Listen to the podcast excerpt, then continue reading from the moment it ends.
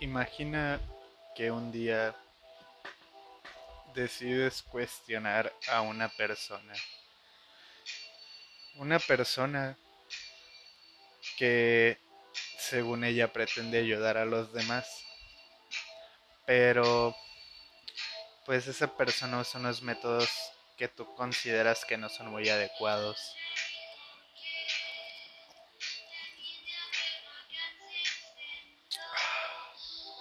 Esos métodos influyen sustancias, ya sea tabaco, marihuana, incluso a veces LSD, peyote, salvia.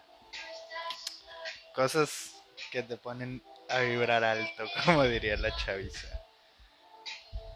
Pero, ¿qué pasa cuando esa persona no esté consciente de que usar esas sustancias que son drogas al final de cuentas es, es poner a esa persona que quiere ayudar vulnerable. Y a veces le inducen sus ideas a fuerza, básicamente las, las manipulan.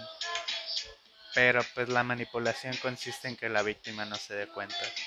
Llegas a cuestionarlas pero pues esa misma persona usa métodos, métodos científicos, bueno, métodos tecnológicos que pues básicamente a ti por también ser una persona vulnerable pues te van a hacer dudar te van a hacer que tu lógica pues se vea afectada. Este vas a pensar obviamente diferente a como pensabas antes. Incluso todos van a creer que estás loco solo por expresar lo que sientes porque te sientes confundido. No puedes coordinar bien tus ideas, tu lógica se ve afectada.